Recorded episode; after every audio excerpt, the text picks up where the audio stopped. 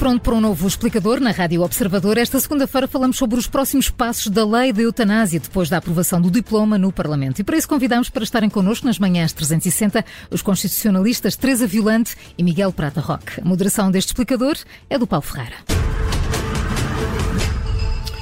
Muito bom dia, bem-vindos ambos a este explicador. Vamos então olhar para os próximos tempos eh, sobre esta lei. Teresa Violante, bom dia, começando por si. Uh, temos uma lei aprovada no Parlamento, compete agora de novo ao Presidente da República analisar o diploma, tomar a sua decisão. Uh, que opções tem neste momento Marcelo Rebelo de Sousa sobre este diploma? Bom dia, cumprimento também o meu colega e amigo Miguel Prata Roque, que tem, tem, todas as opções uh, em cima da mesa que a Constituição lhe prevê. Pode uh, promulgar imediatamente o diploma, provavelmente seria a opção uh, mais compreensível face ao historial deste, deste, deste processo que é longo já, claro. Longo, mas pode também, obviamente, tem toda a legitimidade política para vetá-lo, eventualmente, ou suscitar a fiscalização preventiva da sua constitucionalidade. Uhum.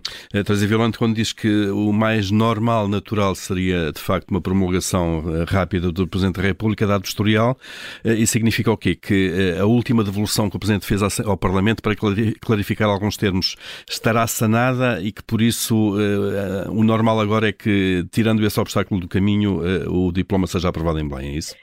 Sim, meu entender está sanada. Houve também alguns aspectos que foram suscitados pelo, seu, pelo, Presidente da República que não são inteiramente compreensíveis, na, minha perspectiva, designadamente aquela questão de se ter alterado uh, uma perspectiva que seria a de uh, se ter alargado o âmbito do acesso à morte medicamente assistida para situações que não seriam apenas situações de morte iminente. Uh, nunca foi essa a intenção do legislador, nem, nem no, na versão inicial do diploma nem na, na, na versão anterior, obviamente. Um, basta ter acompanhado de, de, com lealdade e com boa fé os, os, todo, toda esta história longa legislativa, desde o, desde o movimento uh, de, de, cidadãos que esteve uh, na, na gênese desta desta, deste diploma uhum. que agora estamos aqui a discutir e que hum, é, na verdade, a refração portuguesa de, outros, de outras iniciativas que surgem noutros países. De facto, este, hum, este regime jurídico corresponde a um apelo da sociedade civil, como, uh, como uh, tem existido no Reino Unido, como existe em Itália, como existiu em Espanha, como existiu na Áustria, e, portanto, aquilo que estamos a viver em Portugal não é nada diferente relativamente àquilo que caracteriza outras sociedades. Esta ideia de que nas sociedades atuais eh, morrer eh, de uma forma tão sofrida e tão dolorosa em determinadas circunstâncias já não se justifica se essa não for a opção das pessoas, porque a medicina e a ciência oferecem outras alternativas e eh, a vontade autodeterminada e eh, a decisão das pessoas deve ser respeitada e eh, o Estado tem tem o dever de colocar ao dispor das pessoas os meios para que uh, essa autodeterminação e o direito à liberdade de escolha sejam efetivados. Eh, Miguel Prata Roque, bom dia, bem-vindo também uh, a este explicador. No fundo, coloco-lhe a mesma questão. o Presidente mantém, de acordo com a Constituição, em aberto todas as possibilidades, vetar politicamente, pedir, pedir a, a, promulgar ou pedir a, pedir a, revisão de constitucionalidade. o que lhe pergunto é qual, o que é que será expectável, dado o historial, de facto, de todo este longo processo? Bem, muito bom dia a si, muito bom dia também à Teresa Violante. Um, em primeiro lugar, eu também gostava de clarificar um bocadinho de conceitos para percebermos o que é que estamos aqui a discutir. Nós estamos a discutir apenas uma questão de política criminal, ou seja, saber se punimos ou não um médico que colabore com determinada pessoa que, em situação de grande sofrimento, pretende colocar termo à sua vida. Isto é a diferença entre eutanásia ativa e eutanásia passiva. Hoje em dia já é possível a eutanásia passiva. O que é isto da eutanásia passiva? É um médico não prestar cuidados que são essenciais para manter determinada pessoa uh, com um suporte de vida. Nós, hoje em dia, desde 2012, que temos a lei do testamento vital, através da qual nós podemos uh, pedir que, em determinados casos, não nos sejam prestados esses cuidados de saúde. Portanto, já hoje em dia existe esta forma de eutanásia, a eutanásia passiva. Por outro lado, também em 2012 foi aprovada a lei dos cuidados paliativos, que proíbe a distanásia, ou seja, a chamada obstinação terapêutica. A circunstância de médicos nos fazerem exames consecutivos e tratamentos que sabemos que, à partida, não permitem uma cura para uma doença, para uma doença de que padecemos. Portanto, a única coisa que estamos aqui a discutir neste momento, para além disso, ou como é absolutamente evidente, o suicídio também não é criminalmente punível, uma vez que por via da morte distingue a responsabilidade criminal. Portanto, eu, qualquer um de nós, eh, em situação de grande sofrimento, se conseguir pelos seus próprios meios colocar termo à vida, não há aqui à partida nenhuma responsabilidade criminal. O que estamos a discutir aqui, essencialmente, é se médicos e pessoal de saúde podem ser punidos em caso de auxílio ao suicídio. Portanto, essa era uhum. a primeira questão que eu gostava de deixar bem clara. Uh, e, nesse sentido, esta lei nem sequer faz um juízo sobre se a eutanásia é boa ou má, porque eu tenho visto muitas das vezes comentários do género ah, isto é uma questão do foro pessoal. E como é uma questão do foro pessoal, podíamos, por exemplo, discuti-la em sede de, em sede de referendo. Aquilo que nós estamos aqui a discutir não é se a pessoa que toma a decisão de colocar termo à sua vida devia ou não devia tê-lo fazer. O que estamos aqui a discutir é se o Estado pode punir alguém, um médico, que colabora nesse mesmo sentido. Portanto, essa era a primeira questão que eu gostava de deixar clara. Mas agora, Miguel eh, Prata Roque, faz, faz diferença uh, ser punido criminalmente com ou não? Certeza. Com certeza, com certeza que sim. E, portanto, é, é, é muito relevante saber se o Estado pode censurar alguém que um, alguém, um médico, que aliás faz um juramento no sentido precisamente de aliviar as dores e o sofrimento alheio, quando confrontado por um pedido que é um pedido sério, que é um pedido esclarecido, uma situação de grande intensidade, se deve ser sujeito a uma pena de prisão quando auxilia a colocar termo a esse sofrimento intenso. Uhum. Portanto, parece-me que o juízo que o legislador está a fazer neste momento obviamente que ele depende agora da conclusão do procedimento legislativo, é que o Estado não tem legitimidade para punir alguém que é motivado por esta razão, que é um sofrimento externo, humano, compreensível, de alguém que, repare bem, de acordo com esta lei, confirma eh, um pedido inicialmente feito por cinco vezes. Uhum. Eh, neste caso, eh, portanto, há cinco momentos ao longo de todo este procedimento legislativo, através do qual a pessoa que, em situação de grande sofrimento, perante uma doença grave e incurável, pede para que a sua vida seja, portanto, abreviada com auxílio médico. Algo que já podia fazer por si só. O que o Estado está aqui a dizer é, em vez, estamos aqui até com uma certa, posso fazer até uma certa analogia em relação à interrupção voluntária de gravidez. Todos nós sabemos que antes de haver a, a não punição da interrupção voluntária de gravidez, havia mulheres que recorriam ao aborto clandestino e que tinham sofrimentos decorrentes desse, dessa prática de aborto clandestino. O que estamos aqui a evitar também é que alguém recorra a meios próprios para terminar uh, a sua vida, sem que seja acompanhado por um profissional de saúde, podendo, por exemplo, não ter sucesso nessa mesma tentativa de suicídio e, e sofrendo, aliás, lesões mais intensas e mais sofrimento do que aqueles que queria colocar termo. Portanto, eu acho que a lei é relativamente equilibrada. O Presidente da República vetou a lei com o argumento uh, de que as normas que permitiam essa não punição uh, não eram claras eram excessivamente indeterminadas. Esse foi também o entendimento do Tribunal Constitucional. E desta vez o legislador uh, definiu de forma mais clara o que é um sofrimento de grande intensidade, o que é uma doença grave e incurável e o que é uma lesão definitiva de extrema gravidade, através de uma norma que define todos esses conceitos. Portanto, esse argumento da indeterminação julgo que está ultrapassado. O Presidente da República pode sempre discordar e exercer veto político, mas nesse caso o Parlamento, por maioria absoluta dos deputados, pode confirmar esse mesmo diploma e, portanto, eu parece-me que a breve trecho este decreto que foi aprovado verá a, a, a luz da lei. E, e, será promulgado então pelo, pelo, pelo Presidente. Uh, Teresa Violante, uh, mesmo depois disso uh, pode haver, mesmo de, depois da lei entrar em vigor, pode haver ainda um, um, pedido de fiscalização da constitucionalidade do, do, do diploma, não?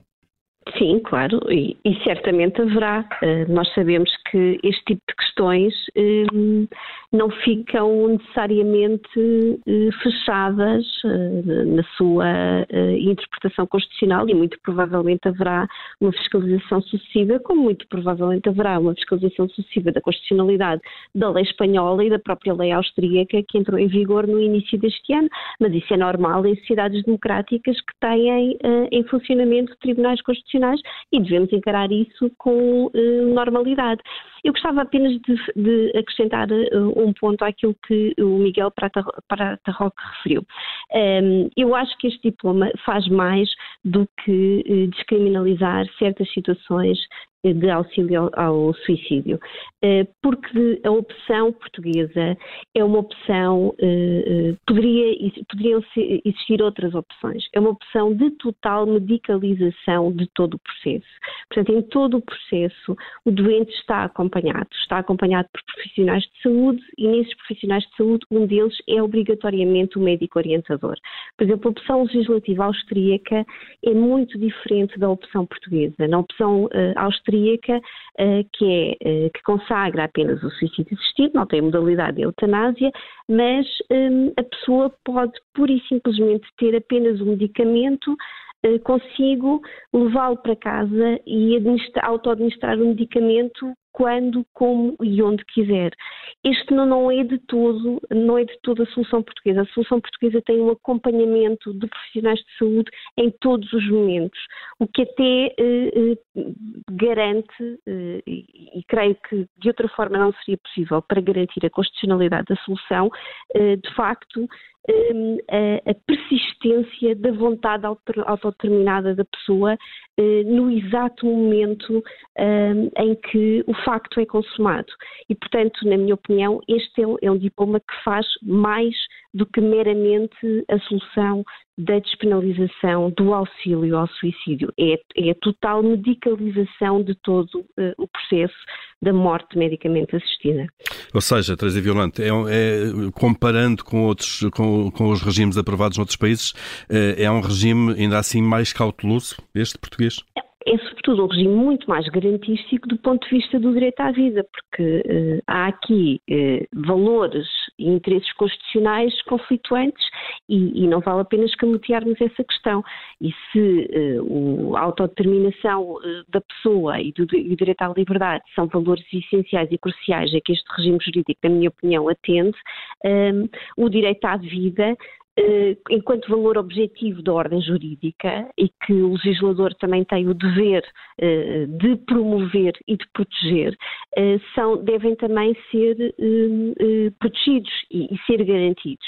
E essa solução é uma solução, na minha ótica, que blinda o regime jurídico em vários graus, como o Miguel acabou de referir, nós temos cinco reafirmações de vontade. Uh, o processo, todo o procedimento que se desenvolve em escada, em vários graus, em cada hum. momento há uma reafirmação da vontade e, e uma revalidação da vontade de que é livre, de que é séria e de que é autodeterminada. E, portanto, é muito blindado, é muito garantístico, precisamente uh, para dar cumprimento a esse valor constitucional da proteção do direito à vida que impende sobre Estado. Uhum. Uh, Teresa Violante, uh, prevendo então que vai haver pedidos de fiscalização sucessiva uh, da constitucionalidade deste diploma, quais serão os pontos críticos? Isto é, que argumentação é que um constitucionalista ou um jurista poderá fazer no sentido de tentar que o Tribunal Constitucional declare a norma inconstitucional? Eh, por exemplo, esta questão da, da, do, da, tensão entre o direito à vida e o direito à liberdade, eh, mas eh, a nossa solução afasta-se, em termos do, do, do, ponto de vista quantitativo, daquilo que é a regra de direito comparado, que é de garantir não apenas o acesso ao suicídio assistido, mas também o acesso à eutanásia. E nisso aproxima-se da solução espanhola e da solução que está em vigor por via de imposição de decisões eh, do Tribunal Constitucional da Colômbia. Creio que esse é um ponto que poderá ser suscitado não só na fiscalização preventiva do Sr. Presidente da República, mas também uh, numa, numa eventual uh, fiscalização sucessiva uh, junto do Tribunal Constitucional. Uhum. Miguel Prata Roca, mesma questão. há aqui algum ponto fraco que possa não passar na avaliação do Tribunal Constitucional?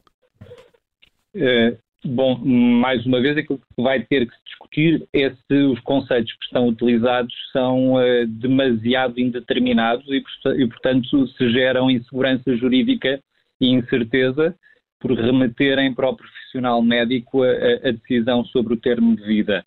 Um, ehm, de qualquer das formas, o uso de conceitos gerais e abstratos é uma característica do direito em geral e, em especial, do direito penal por exemplo, o artigo 150 do Código Penal, quando faz referência às intervenções e tratamentos médico-cirúrgicos arbitrários, utiliza expressões muito vagas, como, por exemplo, o estado dos conhecimentos e da experiência da medicina, de acordo com as legis artis, ou seja, os costumes médicos. Portanto, é muito habitual no direito penal a utilização de conceitos indeterminados destes. Eh, depois, obviamente, é a tensão entre o direito à vida e a liberdade individual. Mas o direito à vida, como o próprio Tribunal Constitucional já afirmou no Acórdão 123-2021, não se pode traduzir numa pena de vida, ou seja, num dever de viver.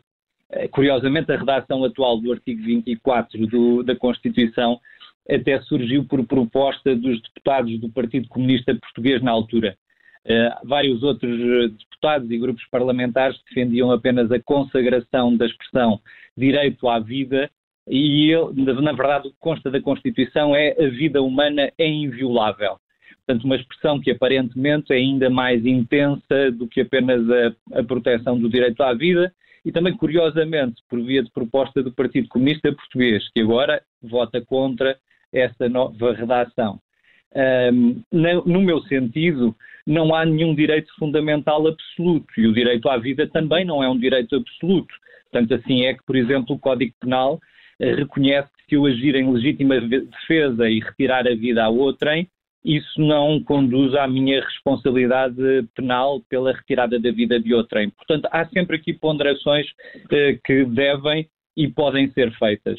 Hum. Eh, eu acrescentava só aquilo que a Teresa disse relativamente ao futuro, mesmo que esta norma entre em vigor, não só é possível que um décimo dos deputados requeiram um, ehm, a fiscalização da constitucionalidade sucessiva, como uh, eventuais pessoas interessadas em processos concretos podem vir a colocar em causa a constitucionalidade destas normas. Estou a pensar, por exemplo, relativamente a familiares de pessoas que pretendam exercer este mesmo direito que podem perfeitamente instaurar ações perante os tribunais administrativos para condenar os serviços de saúde a não praticarem estes atos. Portanto, eu diria que potencialmente há aqui um espaço de conflito, mas os tribunais, quer os tribunais comuns, quer o Tribunal Constitucional, estarão cá para fazer precisamente essa concertação e esse respeito pelos vários direitos que estão em conflito nesta situação. E cá estaremos também nessa altura para olhar para esse processo que, em princípio, não terminará aqui ainda, mesmo com a promulgação do Presidente da República.